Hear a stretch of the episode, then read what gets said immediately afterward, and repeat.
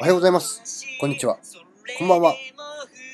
本日2本目の配信となります。大木社長の独り言。この配信ではサラリーマン歴10年、起業して8年の私大木がその経験を生かして少しでも聞いていただいている皆様に有益な情報をお届けするためのコンテンツとなっております。よろしくお願いいたします。さあ、今回はね、もうやめてやる。私を引き取ってもらえませんかというね、ことを昨年末に言われた時のちょっと話をしたいと思います。まあ、久しぶりにですね、何年ぶりだろう。8年ぶりぐらいに、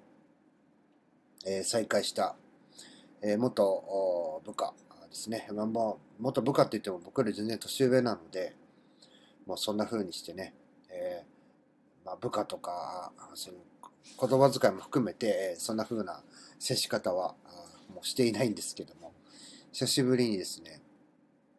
会って、話をしたいということで、昨年末に会ったんですけど、まあその時の話をね、ちょっとしていこうかなと思います。えサラリーマンで、私はね、え会社を、自分の会社を設立しして、え今経営者という立場なんですけども、まあやっぱしね、どこもそうなんですけども、え不満はね、ありますよね。で、これこれこういうことで、え困ってる、悩んでる。で、もうやめたいと。でね、やっぱしね、そういう不満があるとき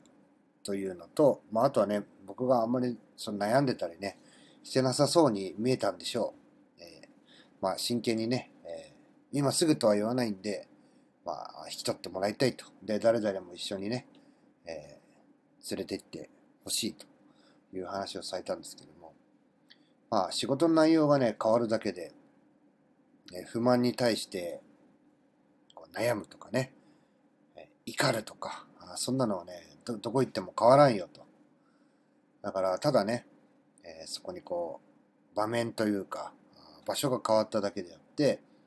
同じような悩みとか怒りっていうのを、どこ行っても同じ、同じ分だけね、抱えることになるよと。私はね、まあ、転職も含めて3社、3社かな。まあ一つ決まりかけたところを行けなくなってしまったんで、3社。で、起業してからも2つの会社さんで働かさせていただきました。あ全部でね、えーどど何社行ったのって言ったら5社、アルバイトとかね、補助とか含めると、まあ、もっと多いかな。え仕事の内容は変わりますけども、まあ、人間がこう怒りを覚えたりとか、不満を覚えたりするところっていうのはあまり変わらないというのが僕の率直な印象だったので、そういったところを踏まえた上で、それでもね、こういうことがやりたい、自分がやりたいことが見つかる、見つかって、やっぱしね、大きなところに行きたいと思うなら、来ればいいと、門を叩けばいいというような話をしたんですけども、まあ、人っていうのはね、こう、僕もそうなんですけども、その時、そのことに、え注視してみるんですが、まあ、まあ、俯瞰っていうんですかね、一個上からこうやって見てみると、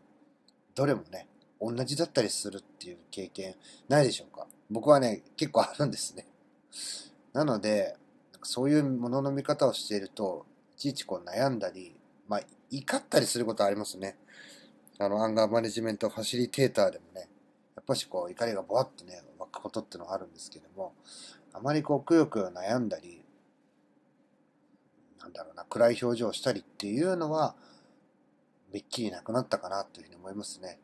じゃあまあ、これ何度も言ってるんですけども、じゃあそれをね、解消するというか、ためにはどうしたらいいのかとか、時にはね、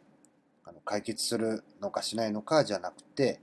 えー置いておく、まあ、保留にするっていうのもね、一つの選択肢に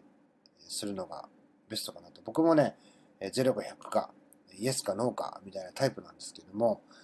まあ、サラリーマン時代に教わった一つの選択肢としては、保留というのも一つの答えだよと。今はね、そこに結論をつけずに、タイミングとか、それをつけなきゃいけない時が来たら、右か左かを決めればいいっていうね、えそういう選択肢の仕方なんかも教わったりしましたので、まあそんな話をしてですね、まあまた年明けで頑張っていこうやっていうような話をした時のことをちょっとね、ふと思い出したので話をしてみました。また次の配信でお会いしましょう。さよなら。